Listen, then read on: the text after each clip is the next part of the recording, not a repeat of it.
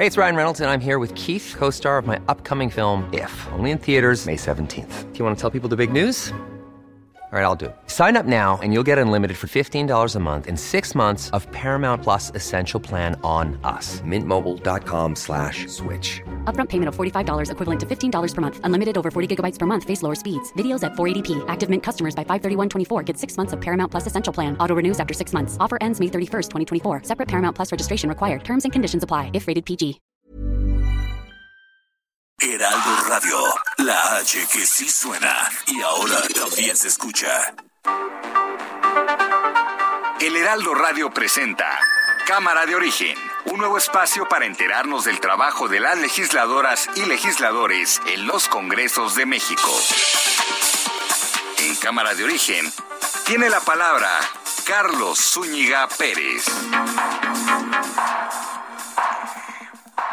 Buenas tardes, gracias por acompañarnos en esta emisión de Cámara de Origen. Les habla Carlos Ulliga Pérez. Estamos en vivo y en directo desde la Ciudad de México con mucha información. Vaya semanita que hemos tenido ¿eh? en cuanto a desgracias, a consecuencia de fenómenos naturales, tuvimos inundaciones, tuvimos sismo, tuvimos huracán y en esos momentos la eh, atención se concentra en un desgajamiento que hay en el municipio de Tlalnepanta, en el Estado de México. El Cerro del Chiquihuite presentó un deslave, dos grandes rocas se desprendieron cayendo sobre viviendas eh, que eh, pues son ampliamente habitadas.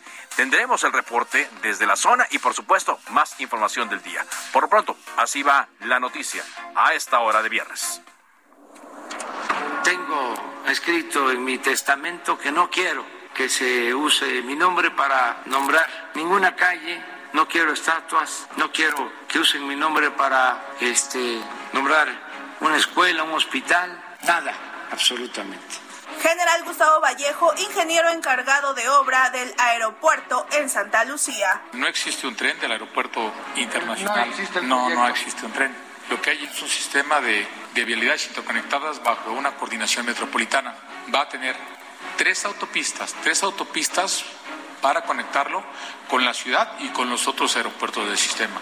Manifestación de personal de Gas Bienestar. Todos los compañeros están en desacuerdo qué es lo que puede comprar con mil pesos a la semana. Eh, en nuestro trabajo, pues manejamos tanques de gas, es un riesgo latente. Por mil pesos y que te pase algo. Senadora Beatriz Paredes. La verdad es que nosotros hemos tratado en otros momentos que venga el, el, presidente del Instituto Nacional de Migración, es el funcionario más cuidado de la patria. Y ahora pues tenemos que aprovechar que la presidenta del Senado fue su jefa. Está bien que lo protejan, pero no exageren. Huracán Olaf toca tierra con categoría 2 en Los Cabos, Baja California Sur. Desgajamiento en el cerro del Chiquihuite. Estaba en mi casa haciendo tarea cuando pensamos que era un camión. Cuando no salió mi mamá a ver y se cayó la, se cayó la piedra, estaba horrible. Información. La empresa Gas Bienestar sostiene que la manifestación de trabajadores hoy en la terminal de abastecimiento y distribución de Añil tiene la intención de boicotear el proyecto que impulsa el gobierno del presidente Andrés Manuel López Obrador. Víctor Manuel Castro Cosío rindió protesta como gobernador de Baja California Sur, cargo que ocupará hasta septiembre de 2027. Tuvo que atrasarse unas horas la toma de posesión debido a los efectos del huracán Olaf en Baja California Sur. Y la jefa de gobierno Claudia Sheinbaum informa que la escultura de Tlaldi no es la definitiva que sustituirá a la efigie de Cristóbal Colón en Paseo de la Reforma. Bueno, ya luego discutiremos este asunto. Vámonos a cosas urgentes. Le decíamos, hubo un desdejamiento en el Cerro del Chiquihuite, en el lado que corresponde a Tlalnepanta, en el Estado de México. Agradezco mucho esta colaboración especial de mi compañero reportero Osvaldo Müller, que ha estado ahí desde un primer minuto. Osvaldo, ¿cómo van las cosas a esta hora 4 de la tarde con tres? Adelante. Carlos, buenas tardes. Al comentarte que son los equipos de emergencia quienes están trabajando en este lugar. Han arribado hacia este sitio los binomios caninos eh, acompañados de personal de protección civil, quienes están llevando a cabo la búsqueda de todas las personas que se encuentran atrapadas. Se habla que hasta ahora son cuatro personas las desaparecidas o que están debajo de estos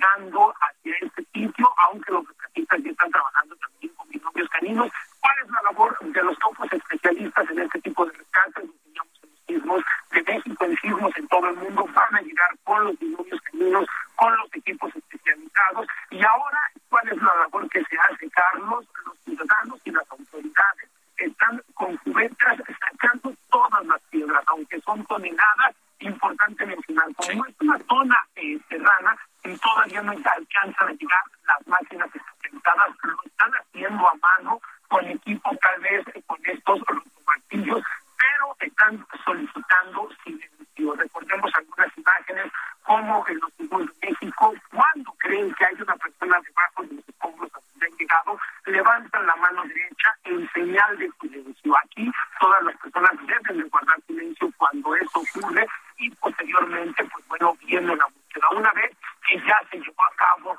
toda esta búsqueda y que no ha sido fructífera, continúan las labores, que se puede volver a hablar, los equipos de emergencia se comunican, pero al volver a encontrar una zona donde creen que algunas de las cuatro personas están, vuelven a levantar la mano. Aquí, pues será una tarde, una noche muy larga, incluso se habla Sí. que pueda tardarse días para recuperar estos cuerpos, y qué es lo que les preocupa a los estatistas y a la autoridad, que la lluvia que pues, se avecina, ya se escuchan incluso los truenos en el cielo, Carlos, y Caray. eso podría pues, hacer que el cerro Lo que sí es que el presidente municipal ya lo ha dicho, la calle Club Exploradores de Chimalhuacán debe de ser desalopada Sí. por completo. No se puede quedar ninguno de los habitantes porque hay un riesgo inminente.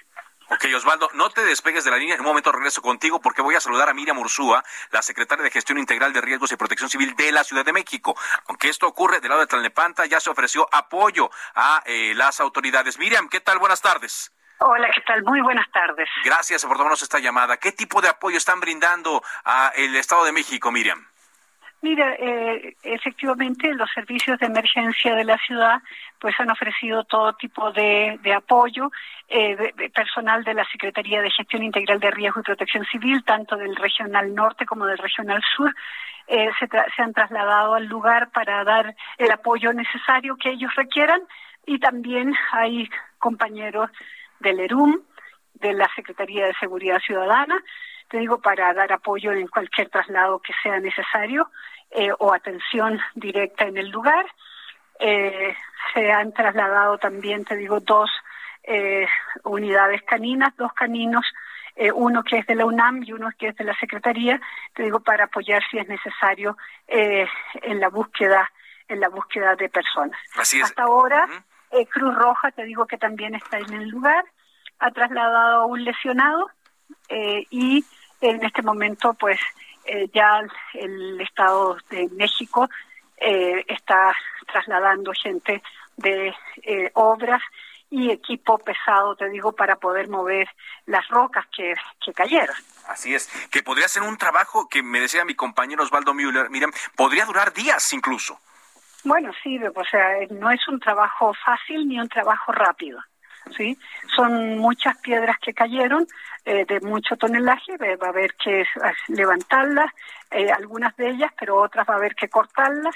Y entonces, pues eso te digo, eh, ya eh, será el propio eh, Estado de México, te digo, con sus, con sus elementos, quienes eh, harán el trabajo que corresponde. Así es, entonces, eh, para recapitular, eh, ¿cuántos elementos y por cuánto tiempo estarían ahí, Miriam? Bueno, estaremos hasta el, hasta el tiempo que sea necesario, o sea, que, que sea requerido. pero lo importante era apoyar y como tú sabes, eh, pues la, la, Ciudad de México siempre está lista y presta para dar todo el apoyo necesario. Ahora, Miriam, quiero aprovechar este momento para pues, eh, que eh, a través de esta transmisión se haga también un llamado de, alertamiento, porque ante la gran cantidad de lluvias que ha caído en esta semana y en los últimos meses, el, el riesgo de reblandecimiento de deslaves está latente. Así es, así es.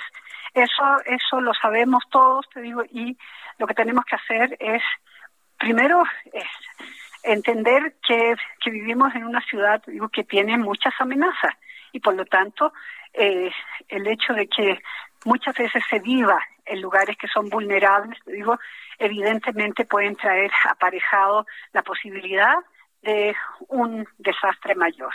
Entonces, aquí le pedimos primero a las personas que están cerca de allí que por favor no se acerquen, eso es lo primero. Segundo, pues que todos estén preparados, te digo, para apoyar cualquier eh, cualquier incidente que se pueda dar de nuevo en el mismo lugar. Mira Mursúa, secretaria de Protección de Riesgos y Protección Civil de la Ciudad de México, gracias por esta intervención muy amable.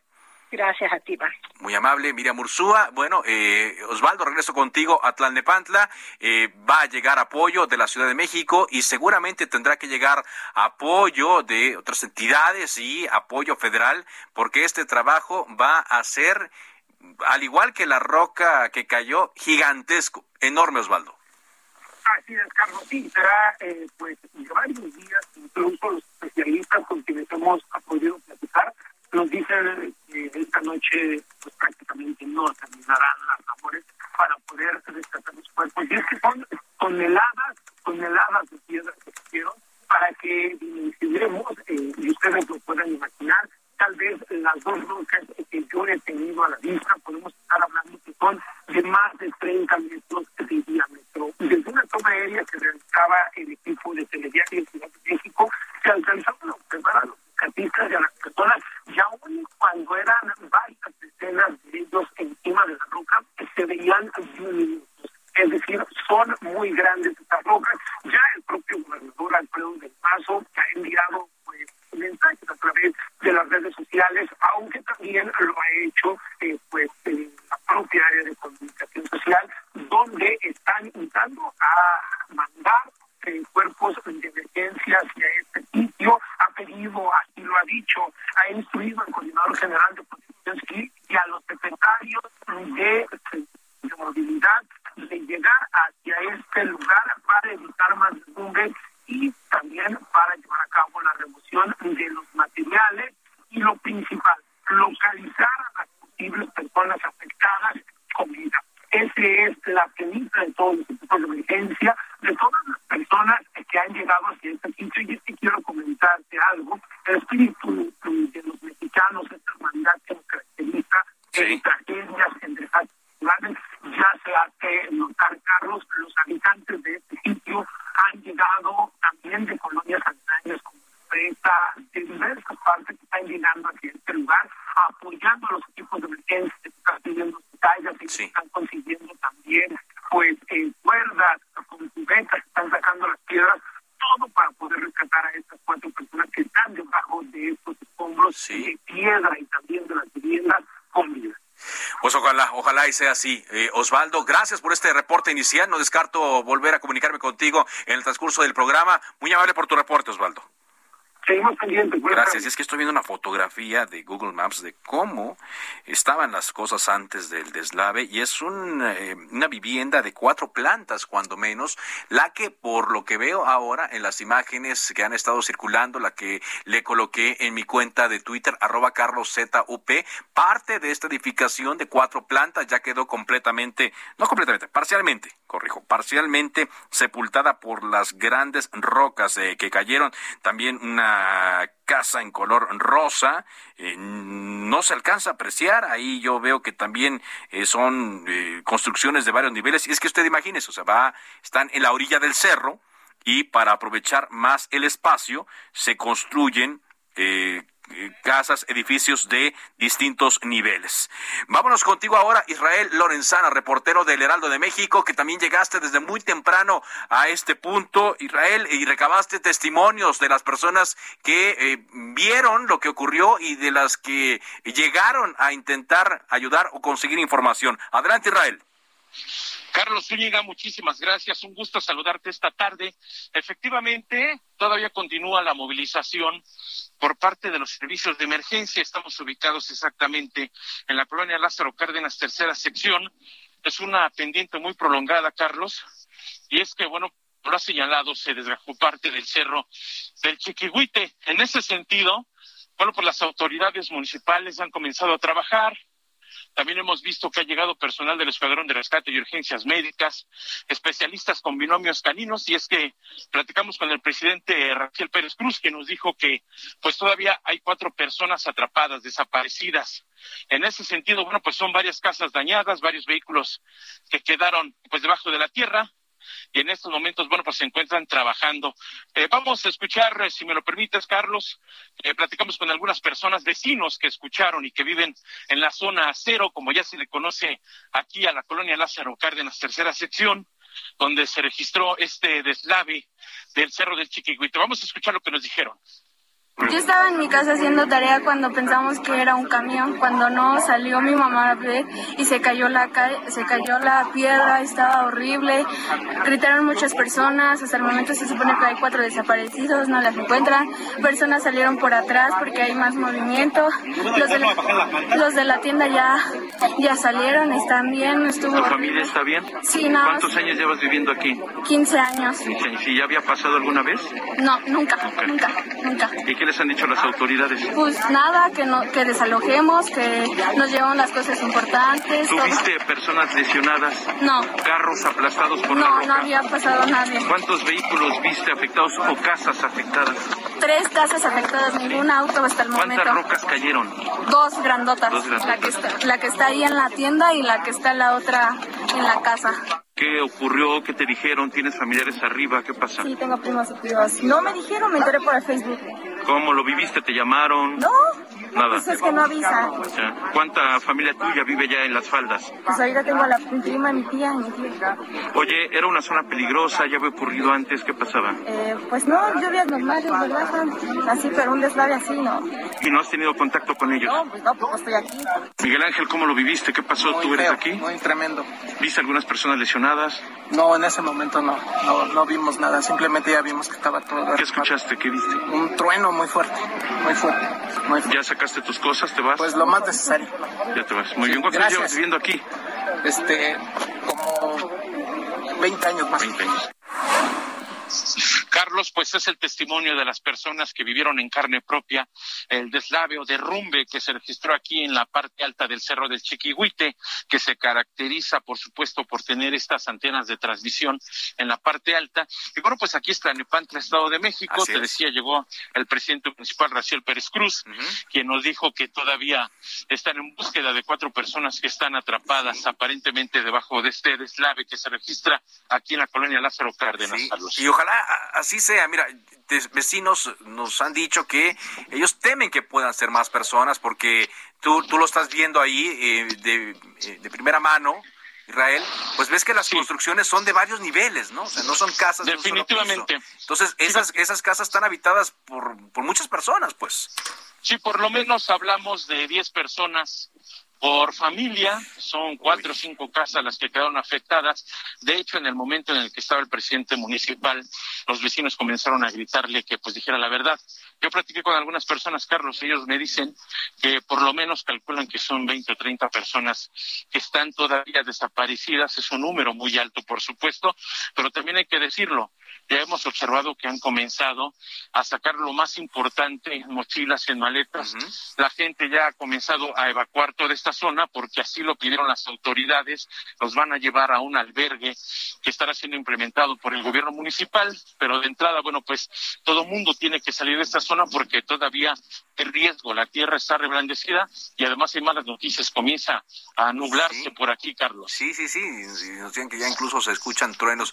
Yo aquí veo esta operación hormiga de dos eh, grupos de personas. Uno, las eh, rescatistas, las que están llevando lo posible para hurgar entre las toneladas de tierra y las otras personas, los vecinos que están saliendo, como tú lo dices, con maletas, con bolsas, con lo que pueden, llevándose sus cosas a casa de un familiar o quizá a los albergues que ya dispuso el gobierno del Estado de México, Israel. Así es, Carlos. Hasta este momento yo le pregunté al presidente municipal si había personas lesionadas y me dijo que no, solamente personas desaparecidas. Y eso, por supuesto, ya están los trabajos de los servicios de emergencia. Ha subido ya esta pues muy prolongada, que es donde estamos, seguramente nos escuchas un poco cansados. Sí, sí, sí. Porque vamos precisamente hacia arriba. Está muy eh, prolongada esta pendiente, pero también vimos que llegaba una máquina de estas famosas manos de chango, con lo que estarán retirando la tierra y los escombros que quedaron después de este derrumbe aquí en el cerro de Chiquihuite, Carlos. Bueno, mm, voy a regresar contigo más adelante, Israel, y eh, estamos atentos a lo que ocurra desde Pantla. Claro que sí, estaremos actualizando la información, Carlos. muchas gracias. Se han dispuesto ya, como decía, algunos albergues para los vecinos que forzosamente tienen que ser eh, desalojados. Cada vez veo que van llegando eh, más eh, rescatistas y, cuerpos de emergencia. Como escuchamos Israel, pues es una zona empinada, pues sí, son las faldas de un cerro y tienen que subir por pendiente, por escaleras de concreto incluso que ya hay.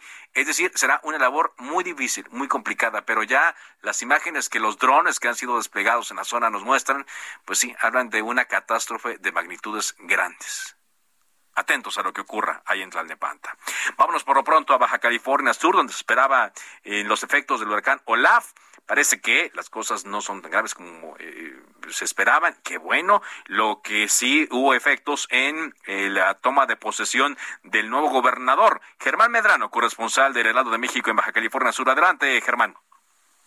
¿Cómo estás, Carlos? Muy buenas tardes. Pues sí, efectivamente, Olaf eh, pues de noticias, inclusive hasta con la toma de protesta del nuevo gobernador, que estaba programada a las 11, y la tuvieron que mover a la una de la tarde. Hace unos momentos, eh, pues concluyó su toma de protesta en el Congreso del Estado frente a los 21 diputados, también de mayoría morenista, aquí en Baja California Sur, eh, pues, y las demás fracciones obviamente representadas ahí.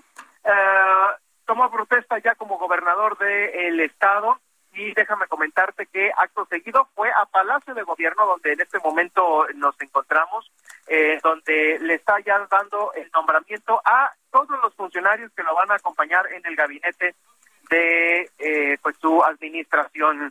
Eh, fue es un evento muy reducido, muy pequeño, no fue convocada eh, pues mayor la parte de la gente como anteriormente se acostumbraba eh, en este tipo de actos solemnes. Eh, es únicamente el gabinete y muy pocos invitados familiares que, pues bueno, ya están ahí en, la, en el templete, en la plaza de, de, la reforma del gobierno del Estado. Eh, te comento que afortunadamente los vientos de Olaf pues permitieron hacer este evento. Ahorita la capital del estado se encuentra sin precipitaciones, pero sí con nublados intensos. Se planea que Olaf eh, pues abandone Baja California Sur ya en los próximos minutos y empiece a internarse en el Pacífico eh, mexicano. Únicamente hay saldo blanco, hay, saldo blanco en nuestro estado, no hubo pérdidas humanas que lamentar. Sin embargo, eh, el mayor, la mayor de las afectaciones fue en, en la energía eléctrica. Comisión Federal de Electricidad dio a conocer que únicamente el 48% de las afectaciones están reparadas por parte de su brigada de eh, trabajadores. Hay dos helicópteros, hay 126 vehículos y más de 500 trabajadores que, pues bueno, ya están eh, eh, pues, haciendo esta reparación de las líneas de distribución y transformadores que fallaron durante la madrugada de este viernes aquí en el estado producto del paso del huracán. Postes caídos, árboles también derribados, espectaculares también destruidos fue lo que dejó a su paso y como te comentaba hace unos momentos, eh, saldo blanco. Las aerolíneas ya han retomado sus vuelos regulares, están operando los aeropuertos y poco a poco van a iniciar la apertura de los puertos en La Paz y Los Cabos. Es el reporte, Carlos, desde Baja California. Pues dentro de lo que cabe, buenas noticias. Eh, mientras haya saldo blanco, no haya muertos, no haya heridos, pues lo material se recupera y vaya que allí en Los Cabos, en Baja California Sur, en La Paz, pues están acostumbrados y ya saben, ya saben cómo salir de estas. Muchas gracias, hermano.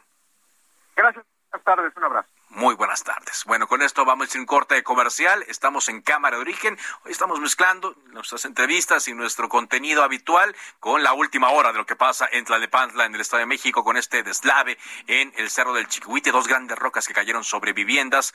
Hasta ahora, cuatro desaparecidos, según el reporte inicial. Volvemos con más a Heraldo Radio.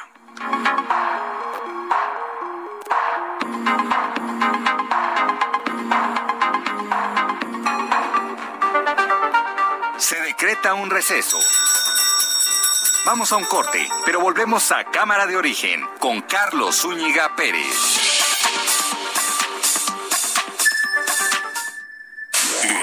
Radio.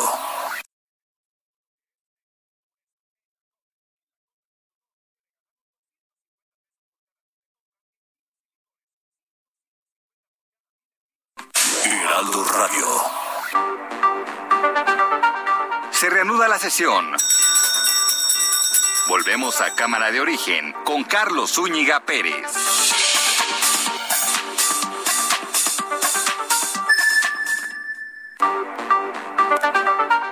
Contacte a Carlos Zúñiga Pérez en Twitter, Facebook e Instagram como arroba carloszup.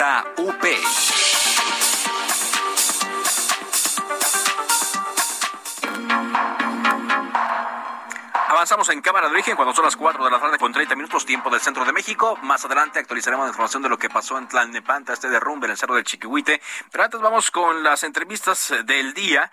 El pasado mes de marzo, el exsecretario de Gobierno de Veracruz, Rogelio Franco Castán, fue detenido por elementos de la Fiscalía Estatal.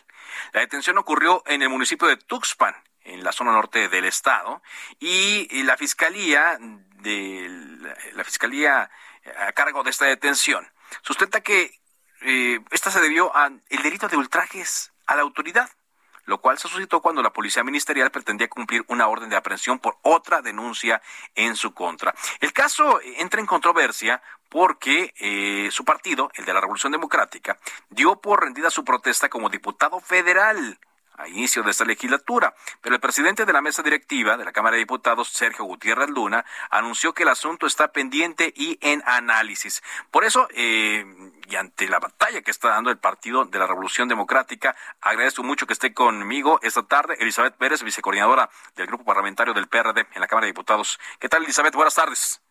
Hola, Carlos. Buenas tardes. Un gusto saludarte a ti y a todo el auditorio. Gracias. Eh, no sé si es eh, complejo o no, pero en, esta eh, introducción que di, eh, traté de explicar el contexto de la situación del diputado Rogelio Franco. ¿Qué está pasando en estos momentos, eh, Elizabeth, en torno a si es o no es legislador que en pleno de sus funciones? Mira, el, día que tomamos protesta en esta legislatura, la 65 legislatura, se dio lectura por parte de la mesa directiva, que en ese momento era la mesa de los decanos, de un documento que nos envía nuestro diputado eh, eh, Rogelio Franco Castán, en el cual expresa su voluntad de cumplir con el requisito constitucional de la toma de protesta. Este, justo para nosotros, eh, para más allá de la interpretación jurídica que le puedan dar todos los que acompañan, digamos, este procedimiento, eh, para nosotros es un diputado que ya cumplió con el tema de eh, tomar protesta eh, conforme lo indica y lo marca la ley, ¿no? hoy nosotros estamos en este proceso jurídico al respecto de que el diputado ya con fuero al momento de tomar protesta pues se tiene que incorporar a los trabajos de la Cámara se tiene que incorporar a las sesiones y por supuesto se tiene que incorporar a su bancada. Por lo tanto, estamos en este proceso jurídico que haga realidad la posibilidad de que nuestro diputado se incorpore a los trabajos que le fueron encomendados desde el momento en el que fue candidato electo este en el partido y también fue postulado por el partido en la lista plurinominal de la tercera circunscripción. Entonces, estamos en ese tránsito, en ese eh, para que se incorpore, sí. Pero ¿cuál es la situación, Elizabeth, eh, en, en, torno al caso que se sigue? Eh, yo creo que ustedes estarían esperanzados a que con el fuero pueda salir, pero el proceso judicial, ¿cuál sería? ¿Por qué está detenido? ¿Por qué no lo han dejado en libertad allá en Veracruz? Mira, eh, tienes razón cuando dices que lo detienen por un delito que ya está calificado inconstitucional y no lo decimos nosotros. Es más, está calificado inconstitucional el tema de ultrajes a la autoridad, incluso por cortes internacionales. Entonces, eh, ese delito en lo particular, que fue una modificación de ley que se hace tres días antes de que detengan a Franco, tiene exactamente una línea política que es detener a Franco. Bueno, ya lo cumplieron. Lo, lo detienen incluso teniendo un amparo en mano y con todo y eso le inician un procedimiento judicial.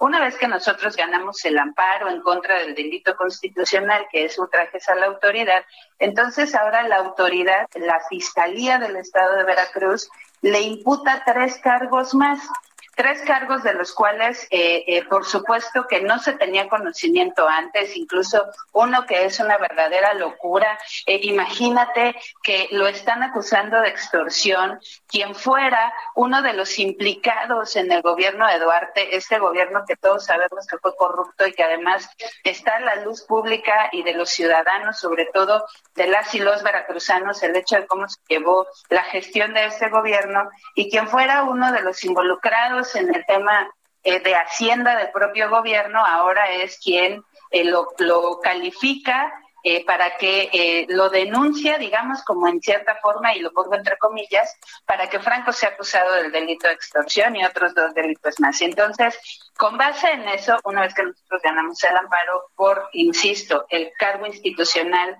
perdón, el cargo inconstitucional de ultrajes a la autoridad, entonces le montan estos tres cargos en este proceso en el que se toma protesta y en el que ganamos el amparo. Y entonces la Fiscalía le monta estos tres cargos y ahora con estos tres cargos es que nos dicen no puede ejercer el cargo de diputado federal. La realidad es que nosotros estamos siguiendo todo el proceso jurídico, esperando, por supuesto, que la ejecución y el ejercer la justicia en este país, pero sobre todo en el estado de Veracruz, se haga pegado a derecho. Eh, no pueden impedirle a un diputado federal que asuma la responsabilidad que le encomendó la ciudadanía a través del voto que ejerció en la pasada elección eh, que se llevó a cabo en nuestro país y lo que está haciendo el gobierno de Veracruz, pero además un gobierno que también a todas luces ha sido un mal gobierno para las y los veracruzanos, ahora está tramando todo un, eh, eh, alrededor de Franco, todo un tema político para que no asuma eh, la, la, perdón, la curul que le corresponde. Entonces, nosotros sí estamos siguiendo la ruta jurídica conforme lo marca y lo que esperamos es que la Fiscalía del Estado actúe apegada a derecho. Ajá. Entonces, para usted, Rogelio Franco Castán, para usted, estoy platicando con Elizabeth Pérez, vicecoordinadora del Grupo Parlamentario del PRD en la Cámara de Diputados. Rogelio Franco Castán es un diputado en funciones con todos sus derechos y, que tiene que ir a ocupar su curul. Es correcto, es correcto. Eso es lo que les, les, exigimos, que nos entreguen a nuestro diputado para que ocupe la curul en esta 65 legislatura. Por ahora no hay nadie en su lugar, eh, ni su suplente. Por ahora no, porque estamos justo en este proceso jurídico, todo lo que tiene que ver con la presentación de los amparos que correspondan incluso por estos tres nuevos cargos que se le imputan, este, y nosotros actuaremos en procedencia a lo que establezca la ley al respecto de que nos puedan entregar a nuestro compañero diputado federal para que ejerza el cargo. Ajá. Eh, van a intensificar, me imagino, entonces las eh, acciones jurídicas para eso, van a presionar. Claro que sí, todo lo que esté a nuestro alcance de conformidad a lo que la ley nos establece. Vamos a hacerlo porque es no nada más nuestro derecho como partido, sino también como fracción parlamentaria. No podemos estar sin un diputado ejerciendo las responsabilidades que nos encomendó la ciudadanía. Muy bien.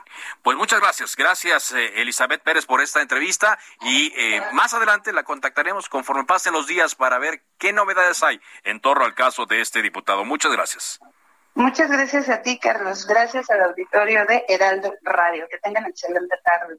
Buenas tardes, Elizabeth Pérez, la vicecoordinadora del PRD.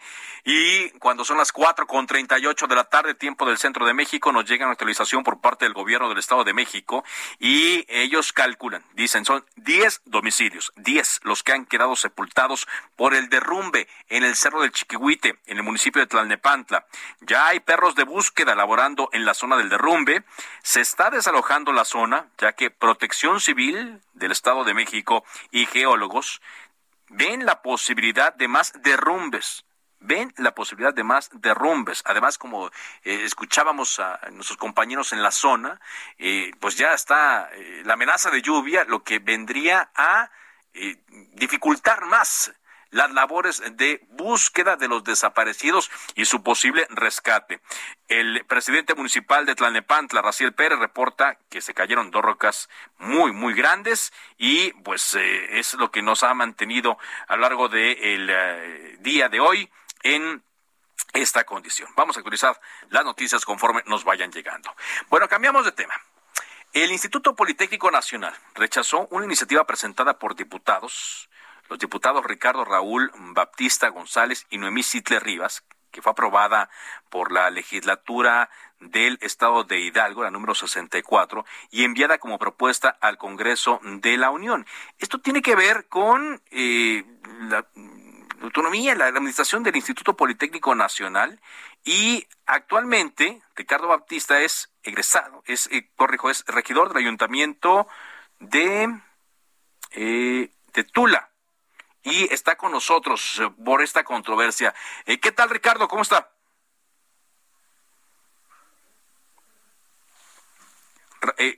bueno, Raúl, ¿me escucha?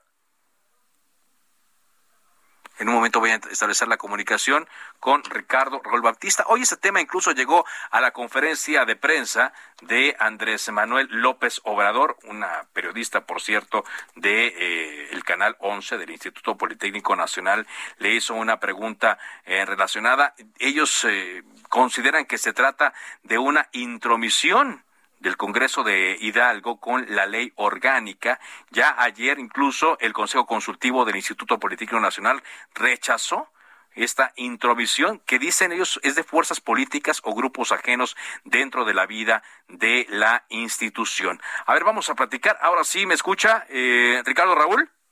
Así es, Carlos Zúñiga. Gracias. gracias a ti, al Heraldo Radio. Muchas gracias. A ver, cuéntenos, ¿Cuál es el interés, eh, cuál es el propósito original de esta iniciativa que se eh, presentó en la legislatura pasada del Congreso del Estado de Hidalgo en torno al Instituto Politécnico Nacional? Sí, gracias por el interés, porque hoy el presidente efectivamente opinó sobre el al respecto.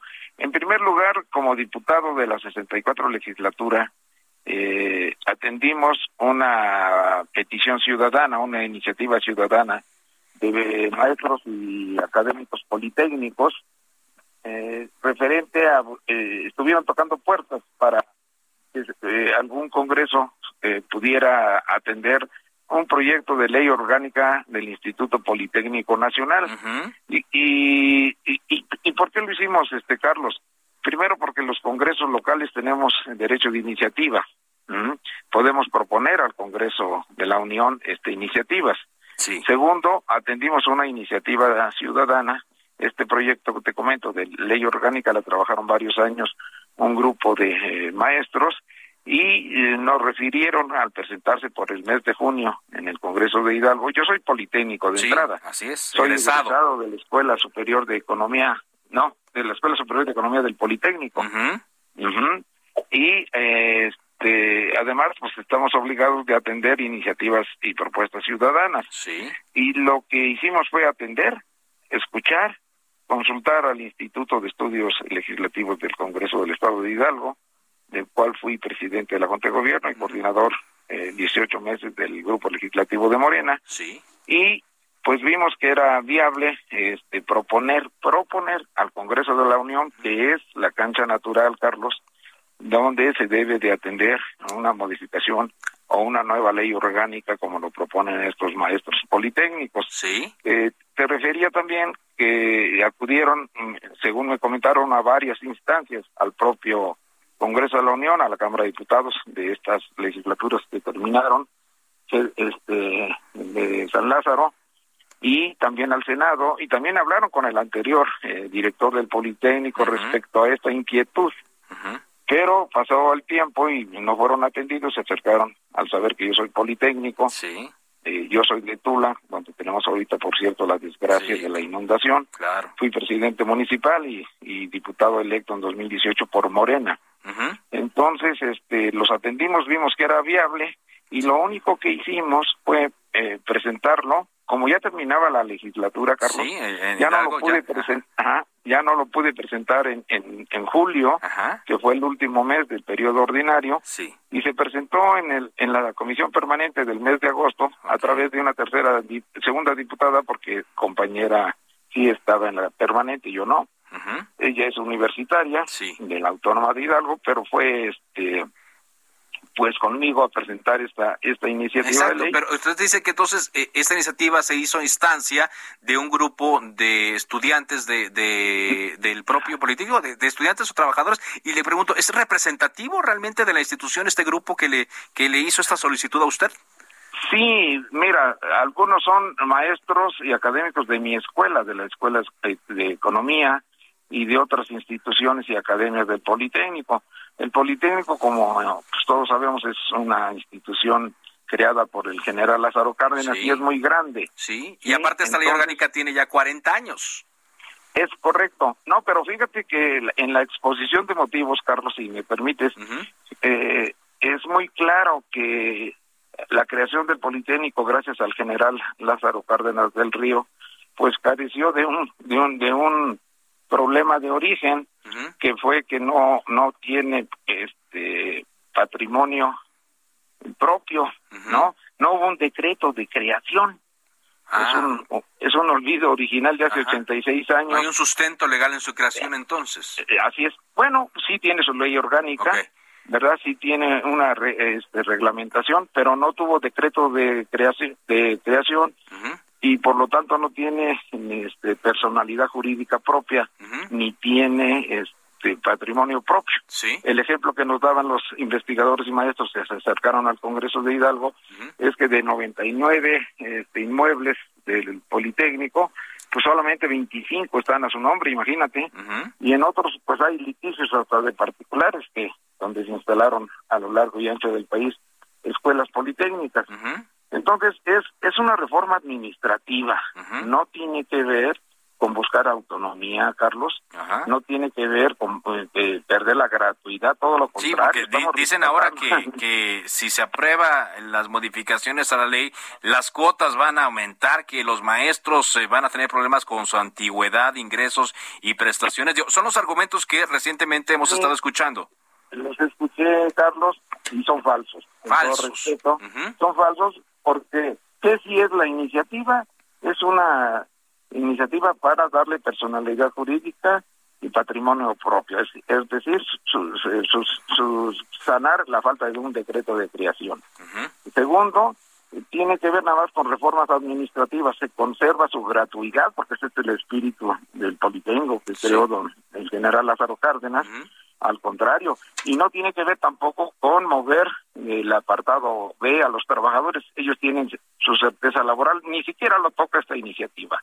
Son cambios administrativos, pero es, sustantivamente eso, que proteger ah, su, su, patrimonio. Pero hay una cosa importante, Carlos, si me permite. Sí, claro, adelante. Eh, nuestra iniciativa eh, sí plantea que el director del Politécnico lo, lo nombre el eh, eh, nombre al director del canal 11 eso eso sí trae esa, ah, propuesta que no sea y que y que, de acuerdo a la ley de entidades paraestatales el presidente siga nombrando al, director del politécnico. Okay, entonces tiene ese carácter. Yo creo que ha sido incorrecto la apreciación, yo creo que no lo han leído, pero también te puedo decir una cosa, Carlos, que antes de presentarlo en el Congreso para que nada más se hiciese, como se hizo hace ocho días, un acuerdo económico para proponer y formular a que el Congreso de la Unión sea quien que es el terreno natural, atienda esta iniciativa. No, no aprobamos la Usted no aprobaron la iniciativa entonces. Ustedes hacen como el exhorto entonces a que el Congreso lo haga. es un acuerdo económico, se llama este Carlos. Muy bien. Y este, pero ¿sabes qué es lo no hay ningún, dígame. ¿Qué es lo malo? Nos han atacado, nos han amenazado lamentablemente. Yo me imagino porque, ajá, eh, digo, en lugar de un debate civilizado de que si es que no es y por qué lo hicimos, tenemos la obligación. Somos representantes del pueblo, los diputados, ¿ya? atendimos una iniciativa ciudadana. Pues no hay ninguna mala fe, ningún interés político, nada detrás de esto, nada. Yo soy de, de, este, de la izquierda de toda mi vida, estudié economía, estudié contaduría también en el Politécnico, ¿verdad? Y yo vengo desde el Partido Comunista, sí. yo soy un hombre de izquierda, y no hay ningún grupo político que me interesa atrás. Hay una manipulación de la realidad, porque respeto a los estudiantes y además apoyamos que se haga el Congreso. Son ocho años que acordaron el, con el, en el gobierno de Peña Nieto un Congreso para democratizar y revisar precisamente toda su vida pues interna del Politécnico y esto no se ha dado. Entonces, pues no hay intromisiones de Carlos, no hay ocurrencias y solamente queremos contribuir a darle certeza administrativa al Politécnico. Muy bien, finalmente entonces eh, estoy platicando con Ricardo Batista González, quien fue diputado en la anterior legislatura del Estado de Hidalgo. ¿Qué mensaje le daría a la comunidad eh, politécnica del cual usted es egresado, el Instituto Político Nacional, en esta tarde, ante todo el ruido que ha generado?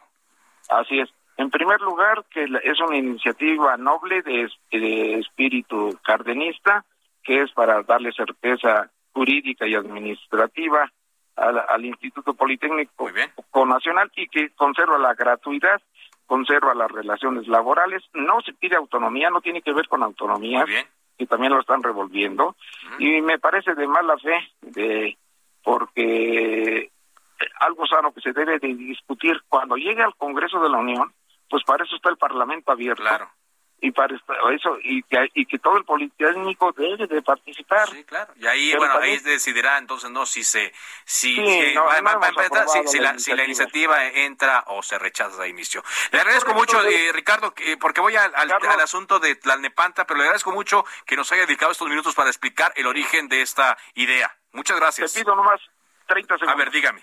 Nos han estado amenazando de muerte nos han estado presionando, nos han estado descalificando a la diputada Noemí y a tu servidor, y eso no puede ser de Politécnicos. ¿Van a denunciar estas amenazas? Ah, sí, claro. Hay actitudes porriles. Eh, los del Sindicato Nacional de Trabajadores de la Educación deben de entender que no somos sus adversarios, no es contra el sindicato y menos contra los estudiantes, pero entre Politécnicos no nos pueden amenazar. Es el debate civilizado en la cuarta transformación y esto no se vale. Muchas gracias, Ricardo.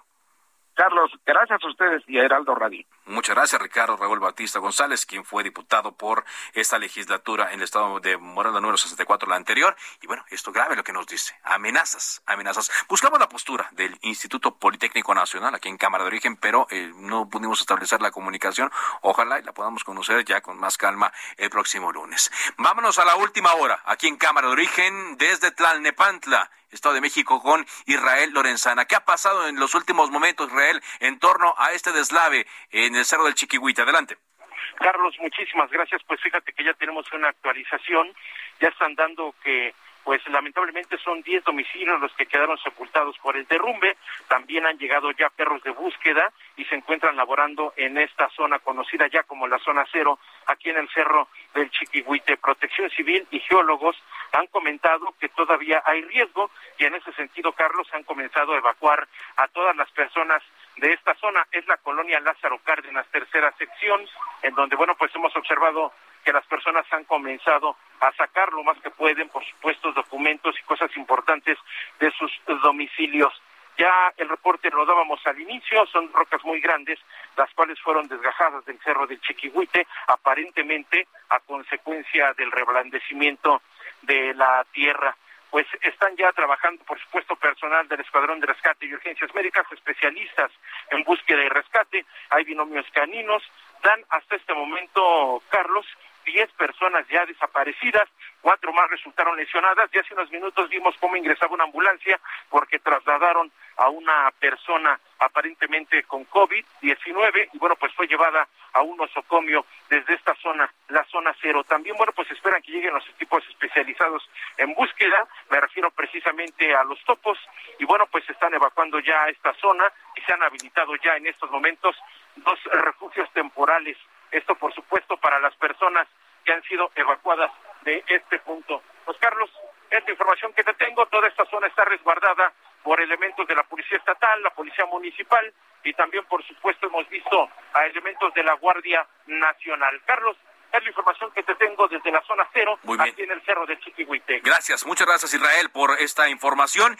Y Israel estará entrando en todos los espacios eh, disponibles de Heraldo Radio para ir con las novedades en torno a este tema. Le digo, la situación es preocupante porque ya viendo detenidamente las imágenes eh, de cómo estaban las construcciones antes del día de hoy y cómo se encuentran después de la caída de estas dos rocas gigantescas, además de todo lo que se vino abajo, pues la situación es preocupante. Y aparte le digo por el tema de la... Mm, eh, las construcciones que son de varios niveles y esto pues eh, quiere decir que muchas personas habitan estas casas y muchas personas a la hora del deslave que fue por ahí de las 2 de la tarde pudieran estar ahí. De esta forma, despedimos esta emisión de Cámara Virgen. Vaya, vaya semana, deseamos con mucha, mucha información. Les habló Carlos Zúñiga Pérez. Le invito a que siga con Javier Solorzano en referente informativo. Por ahora es cuanto.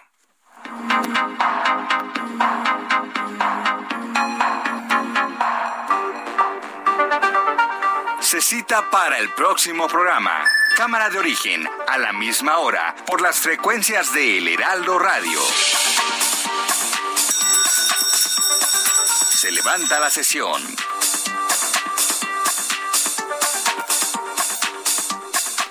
Heraldo Radio.